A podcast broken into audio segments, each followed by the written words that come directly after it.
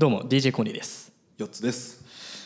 いやー今日は何の話しますか？はい。だいぶね前回からこの農家のところから盛り上がりが全ね然前回ぐらいから？そうですね。じゃないですか？いろいろ農家をやりたいみたいな話をし農て家の会多分40回目だね多あそう。分、うん、第40回。第40回の話。40回からだいぶこうで入ってきて。何を作るかみたいな話をしそうてだね。まずん感動したってところからね。感動したっていでうかね。脱サラこの脱サラしたいな大きなテーマは脱サラになってて。脱サラしたいなって そいうそうそうそう、で感動した農家、で次にじゃあその農家やるとしたら脱サラするとしたら何やるか。そう。が何をやればいいかのブレスト会。ブレスト会やりまあしたね。のあのはい。多分会は虫の話をして多分女性層は引いていたという。そうね。噂まあまあまあブラスタラするために虫をたくさん食用として買うっていうで商品化するっていうアイディアも出ましたっていう話ですよ。はい。それで何をやるか、で次はじゃあどういうものになりたいのか。どういうふうなのの、ところがゴールなのかっていうところで冷蔵庫の中に冷蔵庫の中に常に入っている。はいうん。まあ一般家庭に馴染みのあるうんまあ食品というのを提案したいと。提案したい。じゃあ今回はどうやって一般家庭にまあ浸透させるか。浸透させるかっていうマーケティング理論の話あー すごいね。だいぶビジネス側に寄ってきましたね、そうです。ポッドキャスト、まあねこれはでも別に何の学者でもないしさ、何を成功させたわけでもないしさ、はいはい。まあ、要はブレストですね。俺のただの持論。いいじゃん。いつも。持論。持論。持論。そまあ皆さんね知ってるか知らないか分かんないです。コニーさんはね常に発想するタイプのお仕事をしているので、うなの常にでね。持常に持論ですね論ですよが大切ですからね。そう。でじゃあすごい、えー、とマーケティングの時とかってやっぱテーマがないときつい話はきついからこの間話して前回で話してくれたレモン、レモン汁ポッカレモンをコニーがか開発したもしくは作った、ポッカレモンね。ポッカレモンをどう売るかって話だよね。そうそうそうそうそう、広げていくか、まだみんな知らない。このレモンの使い方のポッカレモン知らない、まあレモン汁の売り方だよね、でも自分はうまいと思う。俺ねそれね一つだけねいい方法があるんだ。はポッカレモンをどうやって売るのか。あ。はっていうのを考えた結果、前ちょっとお話ししたかもしれないけど、ポッカレモンってお店では出てこないのにもかかわらず、このね切ったレモン絞り用のレモンってどの店でも出てくるよね。イタリアンでも出てくるし唐揚げ屋でも出てくるし変な話和食屋とかでもさフライが出て出るとこでもどこでも出てくるじゃない？でなんでかっていうと、あの絞る体験をやっぱしたいとか、だってレモンって1個でもまあ要ちょっと高いわけじゃん。しかも絞れる量だって限られてくるんじゃん、だからそれがあるからこそポッカレモンの、まあなんていうの市民権が入られないんだったら、俺考えたのが、ポッカレモンを、あたかも生のレモンのように絞れるっていう体験ができる入れ物を作った方が早いと。わかる、あのじゃあレモンとかグレープフルーツ作るあの入れ物をじゃないじゃいないじゃないじゃないじゃない。あの例えば、あのよくパックのさ、醤油でさ、はいはい。あパックの醤油パックのお寿司についてくるさ、魚の形したさ醤油差しみたいなやつあるじゃん。はいはいはいはいはいあれピッてこうさ赤いキャップ取ってさピッピッピッてつけるじゃん、はいはい。ああいうののもうちょっとこのレモンの形になったやつ。でこの補充できるやつよ。あ補充できる？補充あれは醤油一回きりでしょ？一回きりだけどどう、まあ、補充できるとかその中にポッカレモン入れれるようにしと しといてでレモンのあの輪切り輪切りじゃないけどあの何、あのきあの形よ絞るやつの形になっててピュッてやるとあのさわかるかな？あののあの何？あれあのあの何？何？あのフランクフルトとかをさケチャップとマヨネーズ？ケチャップとマヨネーズとかケチャップとさからしみたいなのさ、プチってやってキューって出るやつあるじゃん、はいはいはい。ああいうコンビニでよくやる。ああいうやつのもうちょっとレモンっぽい形のやつをの中にポッカレモンを入れて今まで唐揚げの横に置いていたレモンの代わりにそれを置くっていうのを地道にやっていく。そうやってやるとなんだこれってなってピュッてやるけどいつものレモンと同じ感覚で絞れるしはい。あれでもこっちの方が量が多いじゃん。味も意外とレモンの味じゃん。はい。お得じゃんみたいなところをやってこのレモンの市民権をまず奪っていくっていう作業が始まるわけ 要はその量が多くなくてもお店の人的にはその切る手間？手間とか物の作業っていうのがをまあ大量生産すれば1個のレモンの単価よりも確実に下がるわけだから。そういうので今まであったやり方っていうのを置き換えてリプレイスしていくまずレモンそのものの場所を奪っていくわけよね今まで今までポッカレモンっていうのを俺が推した理由はレモンってみんなについてるよね。はいはいはいっていうところから下克上が始まるわけですよ。今まで君のおかげでレモンっていうものに対しての認知度は十分高まっはいはたい。もうその席はどいてくれよ。で入れ物を作ることはいはいはいはい。入れ物を作ってはい。プチポッカレモンみたいなやつを常に置いとくわけですよ。はいはいい。ろんなところにね。そう。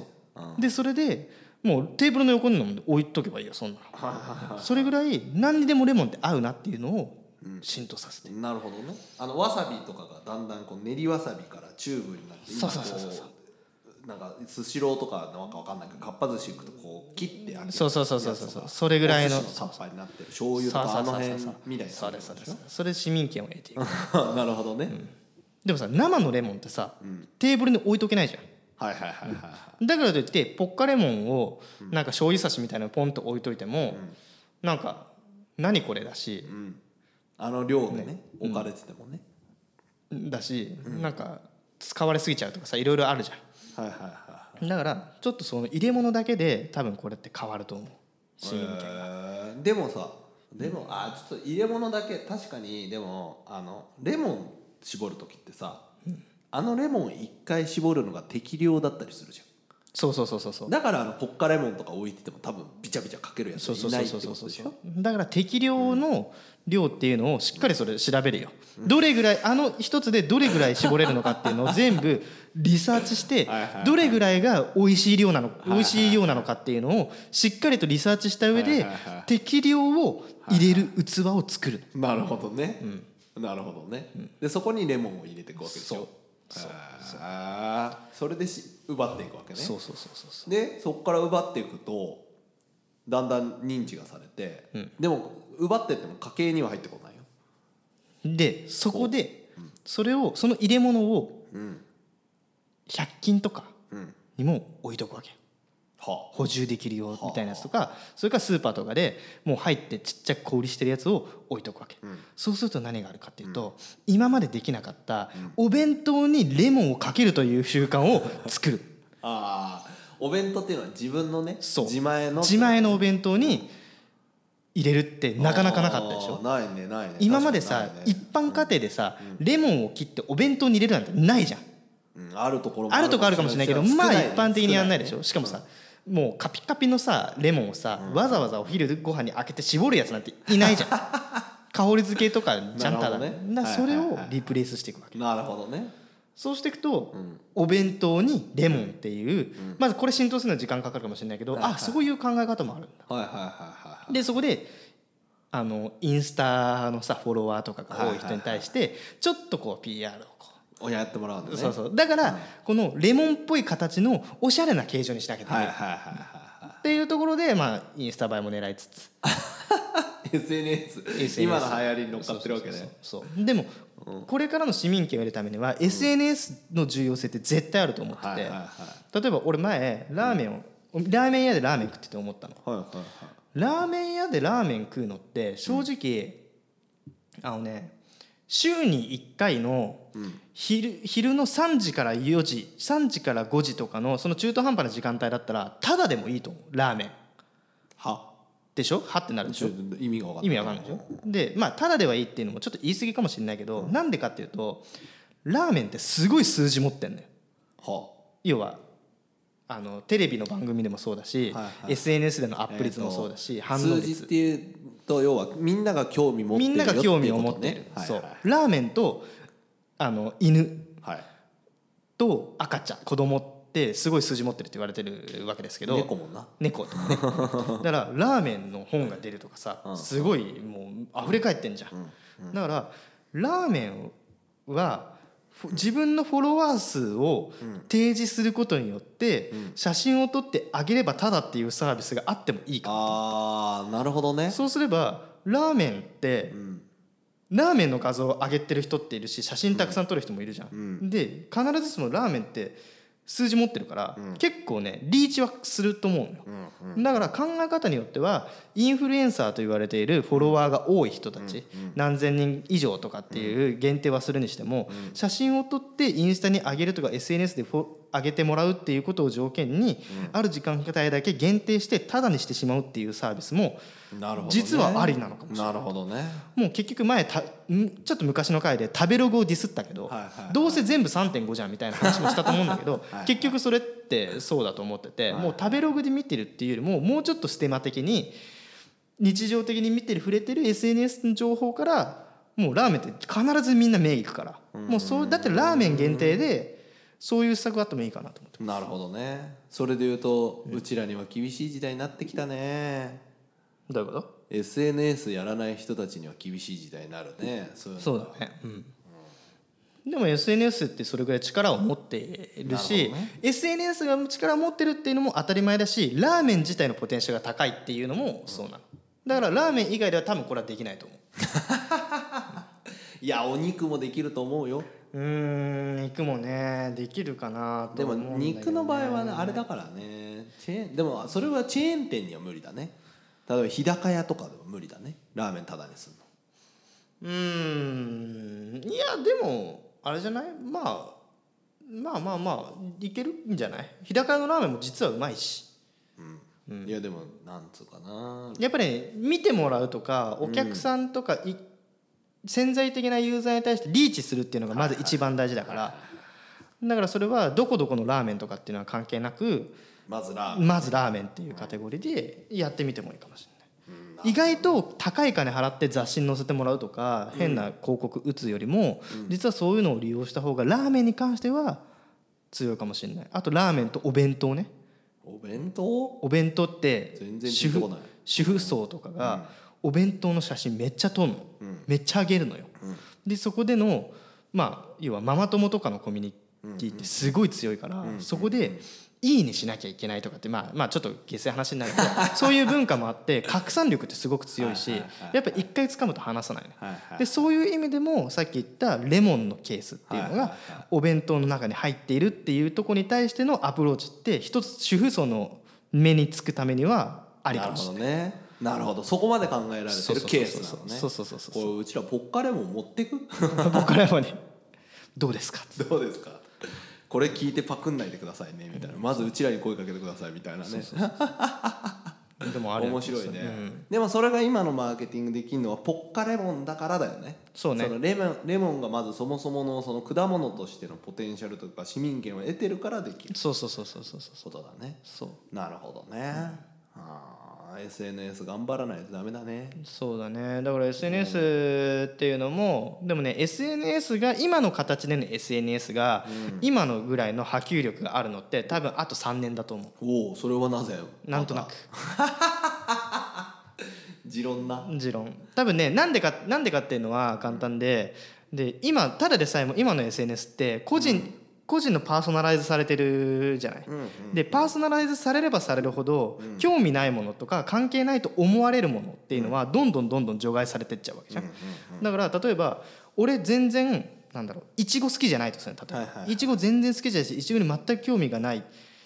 わけじゃなくていちごの情報っていうのをただただ見たことがなかっただけだの人間に対してもいちごの情報って入ってこなくなっちゃうじゃん。うんうんだから新しいものに触れなくなってくるから多分それってマーケティング的にはちょっとよろしくないというか、今までって実際に何かを見て入ってくる情報とかいろいろ雑多な情報の中でこれ興味あるなっていうのがあったから成り立ってたものがこれからは必要ないと思った情報はどんどんどんどん消されてっちゃうから、そこに対しての SNS のあり方って多分多分ねこれからはね、3年経ったら、また雑多な情報が入ってくるっていう形に、多分戻ってくると思う。なるほどね。なるほどね。多分今の状況だと多分ね、あの我々が多分飽きちゃうと思我々が飽きう。我々が飽きちゃう。我々。うちらの世代が、うちらの世代というか人間が多分自分の求めてる情報しか入ってこないっていう環境って多分飽きるのいつか。うん。だって見たことないものを見たいっていうのってあんじゃん。多分気づいてないかもしれないけど人間どこか絶対あるのよ。でもさそれって見たことないものを見たいっていう人はさ見たことないものが入ってくるわけじゃん。そのみそれそういう情報がさ見たことないものを見たいっていう情報が入ってくるわけでしょ。だからいつも新鮮な情報が入ってくるそれで言うとさ言葉のあやの話かもしれこないそれはね多分言葉の矢だと思って、見たことないものっていうのは要は1か0かっていうと今まで1の情報しか入ってなかったけど、0の情報が欲しいってなった。なるほど0ってものすごい量になってくるから、結局そこでもう何かしらフィルタリングされた情報がしか入ってこなくなっちゃうから、そこはランダムにアルゴリランダムなアルゴリズムで、で、えー、と何の計算もされてない情報が入ってくるって多分難しいと思う。だからこの間で言うとこの一番最初の話になりますけど、まあ、農家の話。多分僕は農す多分農家をこうこんなには語ってくれる人は多分周りにはいない、あよ要は周りにいないというか SNS で多分語ってくるやつはいない、でもコニーが体験して話してくれた。一緒に行きましょう。行こうこれはある意味ランダムというか全くない情報 SNS では得れない情報が入ってきました。これが今の SNS の状態で、ってことだよね。そうですそうですそうです、だから結局今例えば SNS 例えばツイッターとかでもそうだし、何かこの情報だけ欲しいっていうのでフォロワーを集めてたりとか、フォロワーとつながってる人に対してはその情報しか入ってこないから、だからそこに対して新たな情報って実はないんだよね。だからそうなった時にに今は SNS を使って情報を発信しよう何か商品を PR しようって思ってるかもしれないけど、絶対そこの PR 先って偏りが出てくるはず。だ、だからその中でそうなってくると実はもっとマスを取りたいのに実はマスを取ってない状況が来るんじゃないかなと思ってて。だからいつか人は SNS から離れた情報源っていうのを得ようとしてくると。うんなるほどね。昔のテレビじゃないけどね。そうそうそう。だから昔のテレビの状態に戻ってくると思う、なるほどね。そうじゃないと実は PR としての効果がないっていうことに対して多分企業側がいつか気づくと思うんだよね。ああなるほどね、なるほどね。そう。じゃあ SNS やってなくても大丈夫だね。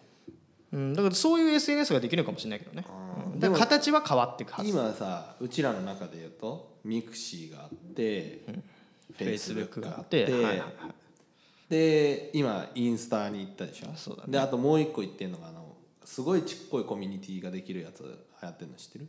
Mastodon みたいなやつ？うんうんそうそうそうそれがちょっと分かんないけど名前忘れちゃったんだけどさ、もう要はミ mixi のさらにちっちゃい版みたいな。はいはいはいはい要はその本当になんか家族とか親戚だけみたいな。本当の小グループの方が今盛り上がってたり例えば高校で言ったら高校のその要は他の人は入れないけど仲良く買ったグループだけで何かやるとかっていうのがやっぱり一番流行ってるみたいですよ。うーん。だから情報がそこで回ってくる。その人たちしか逆に言うと信用しないっていう感じになってるね。うん。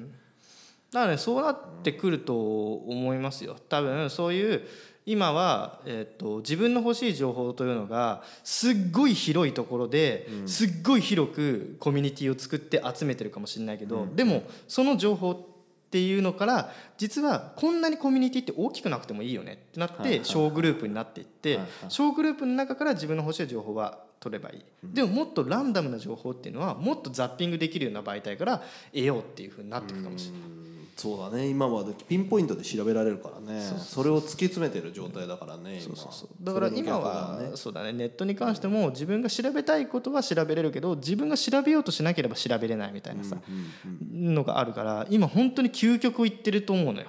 その SNS やインターネットも全部そうだけど。だからランダムな情報って全然触れれないんだよね。生きていく中でるほどね。だからそれを触れるっていうものは必要だよねきっとそれでさちょっと今パッと思いついてこれ統計のデータが過去のものだったから今正しいかどうか分かんないけど、すあの食の話やら売るマーケティングからちょっとずれてる話をして申し訳ないんだけど今さ音楽がさ、あのえーと要は無料で聞けるように無料でごめん定額制でとかそうそうそうそうで聞けるようになったじゃん、あれになって何が起こったかっていうと、えっ、と自分の好きなやつを流す人たちもプレイリスト作る人もいるんだけどランダム再生が今すごい多いんだよね。そうです。そうなんですよ。その話をしたからそうそう続けてください。どうぞ。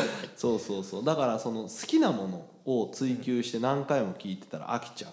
で同じジャンル聞いてても、まあ、同じジャンルで違う人まあジャンル分けっていうのもいろいろあるからさ、で今一番聞かれてるのって、えー、と海外で流行ってたトップ洋楽だったら洋楽好きな人だったらトップ50が毎回ランダムで再生されるのが一番聞かれてたりとかする、それはまあ、えー、と環境が違うからっていう理由もあって要はお店とかで流す流す人が増えたりとか、あとその会社で流す人が増えたりとかっていうのもあるけどでも今はやっぱりランダム再生の方がプレイリスト勝手に作っ人が作ったものを聞くっていう、その自分にはない情報を取りに行ってるっていうね。そう。その通りなんです。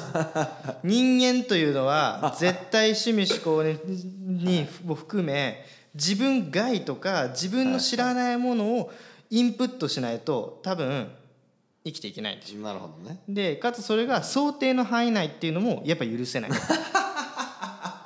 だからさっき言ったように自分のあ好きなアーティストのプレイリストをランダムで流すっていうランダムと、はい。自分の全く知らない曲っていうのをランダムに流すっていうのは同じランダムでは違うわけ、だから SNS でいうコミュニティっていうのは自分の好きなアーティストをランダムに聞くっていうのと同じ考え方。だからなるほどね。今の話で言うとこれからの世の中っていうのはまあさっきの話は Spotify の話とかもそうだけど俺もそうなのよ。結局はランダムに流して新しいものを取り入れたいって思っちゃう人なのね。だからいつか人間っていうのは自分の好きなものっていうところから一歩離れたなんていうの未知の世界。大げさに言うと未知の世界の情報を取り入れたくなる。今はなさすぎるんだよねはい。それがねそうだね、だからね普通のラジオがほら廃れてなくなってくって言ってた人いっぱいいるけどいまだにラジオはやっぱ人気があって。そうだね。っていうのは毎日違うことを情報をくれるからっていうのがあるからやっぱ CD とかにはない、ね、MDCD があった時代でラジオはもう終わるって言われてたけど全然終わんないからね。だからねこのポッドキャスト自体もランダム再生っていう機能がついててもいいかなと思うんだよね。ポッドキャストはあれはねサボってるよね更新をね。まあねポおッドキャストというね全部まあ運営自体がね。うん、何なんだろうねあれ、まあ増えすぎてしまっているっていうのも一つあるかもね。まあでもうーんなんか俺が思うにポッドキャストっていう媒体自体も多分これから戻ってくると思いますよ。うんうんうん。っていうのもなんかね今なんだろう。まあ可可処分時間っていう話もあると思うんだけどの自分が何かをしながら聞けるっていう媒体であるっていうのは大きな利点であるとポッドキャスト自体がね。っていうのもそうだし最近の映像うん。を使った情報ってほぼあの映像による情報って意味がないものになってるのよ。結局は。要は本をよ本昔は本から情報を得ていたっていうところから映像が出てきたとするのであれば、もう映像からまた本に戻るとも思うの結局ね。要は情報だから何が欲しいかっていうと情報だから、うん映像はただの娯楽でしかないから、ね、だから情報が欲しいっていう時は映像じゃなくて耳に戻ってきたり本に戻ってきたりするから、頭で考えさせるそうそうそうそう。っていうことっていうのを今までは YouTube が流行ったりとかして映像っていうところにみんなフォーカスしてやれ質が低くたかろうが高かろうが物が動いてれば何でも映像ってなってきたけど結局中身としてはすっからかんででそう本当に思う。娯楽だからね、うん、で例えば最近の例えばね分かりやすく言うと最近でいうバーチャル YouTuber、または YouTuber、あれを音をオフにして聞いてごらんって話ですよ、それでも面白いんですよ。聞けるんですよ。見れるでしょ？音をオフにするってこと。音をあごめん音をオフにするあの映像オフ。映像オフね。声だけってそう。ってことね。例えばバーチャル YouTuber に関しても別にあんなまあまだ技術がそんなにあれだからななんか「キズナーがヤッホー」とか言ってるけど、のあれは何で持ってるかっていうと話の内容が面白くて持ってる部分がかなり大きいわけです。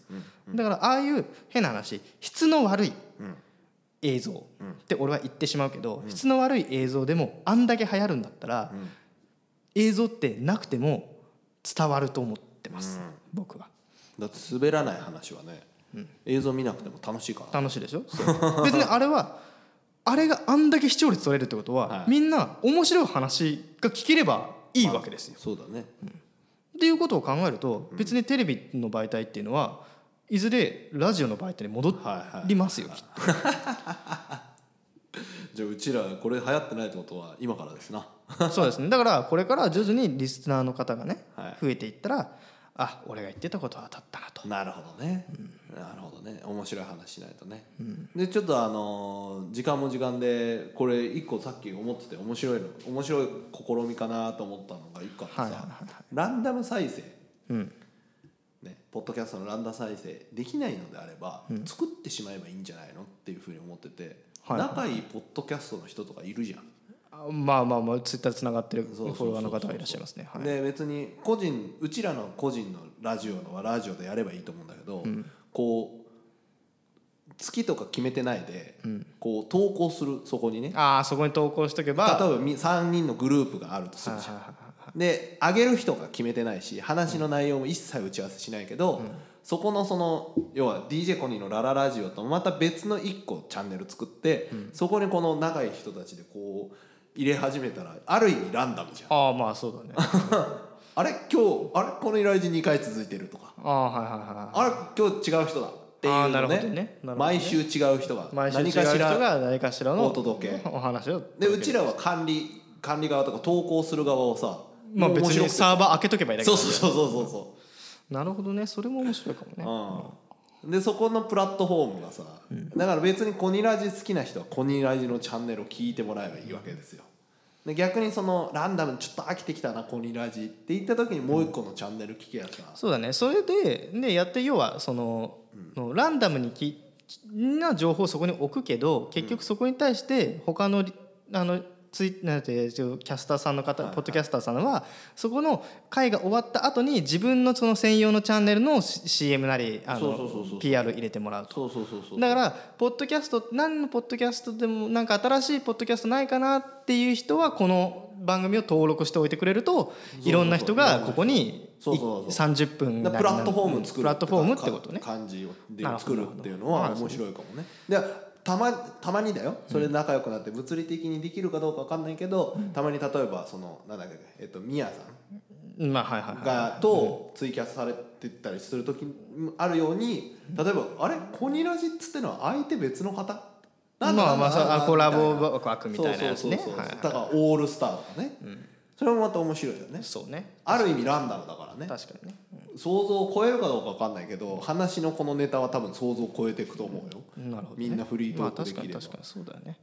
確かにね一回定期購読してしないとその他の番組に出会えないっていうのはあんまり良くないなと思うから、そこに対して一つねなんかそういうランダムチャンネルみたいなやつをね作ってしまってもいいのかもしれないね。そうそうそう。別にそこにさ参加したい人はさまあ1回でもいいから参加してもらえばそれはそれで面白いじゃん。うん確かに視聴者がさ毎週火曜日か分かんないけどさ、がすごい楽しみになってくる。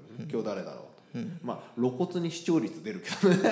まあねまあね。まあでもそれもいいんじゃない。それそうそう。そう新しいユーザーをとにかく常にこそう取り入れるというかていくっていうね。そうそう。ユーザーさんも多分面白いでしょ？そっちの方が。う確かにね。うん、ちょっといい提案してみてですね。ちょっと提案してみますよいろいろ。サーバー開けるしどうせ、うちのサーバー別に食われても何やられても関係ねえし。了解でございます。なんかちょっとあのそう。もう東関東のポッドキャストのポッドキャスターさんを束ねる方とかっていうのもちょっと知り合いにいるのでなるほどね。でそこに対してちょっとこういうのやってみませんかって提案してみるのもありかもしれないね。束ねられるの？俺は束ねないよ。あ違う違う。束ねられるの？うちら。このこえうちはサーバー開けるだけでしょまあうち管理も何にもしないからねいう。いやまあまあまあそこはしっかりしていかないといけないですいよやいやうちらがさ束ねお俺基本的にあの束ねられる側嫌いだからさ束ねる方好きだけど束ねられるの嫌いだからさ。はい。そうそうちょっとそこは心配だな。なるほどね。ちょっと思っちゃった。わかりました。まあでも何かしら面白いね施策をねしていってでもねそれねこの業結構ね面白いと思う。なぜなら、あのコニーとラジを始めてコニーはその貪欲だからポッドキャストを聞くっていうことをいろいろ調べて聞くってことをやったじゃん。うん。でおわしはどっちかっつったら教えられたものは聞く、けど自分で探しにはいかない。なぜならば分からんし面倒くさいから。うんっていうのがあった時にその雑多チャンネルじゃないけど、とりあえずここ登録して上がったの聞いとけばいいんじゃん,、面白いのたまにあるよっていうのの方が、そのさっき言ってたランダム再生というか、うん。あのができるなと思って、なるほどね。うん。確かにそれは面白いかもね。例えばねその毎回毎回そのテーマが難しいんだったらその前の人が話話した後に最後にテーマを決める。次の人はこのテーマで喋ってくださいね。でバトンタッチで次面白い面白いねそれ。でこのテーマで喋ってくれる人恋愛について話してくれる人って言ってポッドキャスターの皆さんにこう提案してじゃあ私やるって言った人をこう入れ込んでやるとかね。それはこっち側にしか見えないけどそうそうあの管理側にしか見えないけど、それは面白い。つながっていくのも面白いね、そうね、うん今はこうランダムにサーバー開けとくから勝手に入れとけ大戦法でも考えてたけどそれは面白いね、いいとも戦法ね。いいとも戦法ね、面白いね。毎週できるしねそしたらね。そうね。うん。一人でやる毎週やるの大変だけどさ、これだったらみんなでねやってもらえれば。で今のそのなんつうのかな。多分まとめて収録されてる人たちに申し訳ないのに1話だけうん。そうね。増やして、それ用にね。それ用に増やしてっていう感じで回していければこれはこれで面白いんじゃない？そうね。もうポッドキャストのサーバーがやんねえんだったらうちらがやろうぜって、なるほど。うん。面白い。なんか企画立てましょうかそしたらね。はい、言っといてください。あの口だけなんで。はい。わかりました。じゃあ僕は企画書を作ります。いやいやいや言うだけじゃん。はい。じゃあなんかいろいろ面白い試みもしていきましょう。はいということでですね、えー、とツイッターの方で「ハッシュタグカタカナ」で「こんにらじ」にて番組の、えーご意見ご感想ですね。あと番組のトークテーマ等も募集しております。皆さんぜひふるってご応募よろしくお願いいたします。ではまた次回。バイバイ。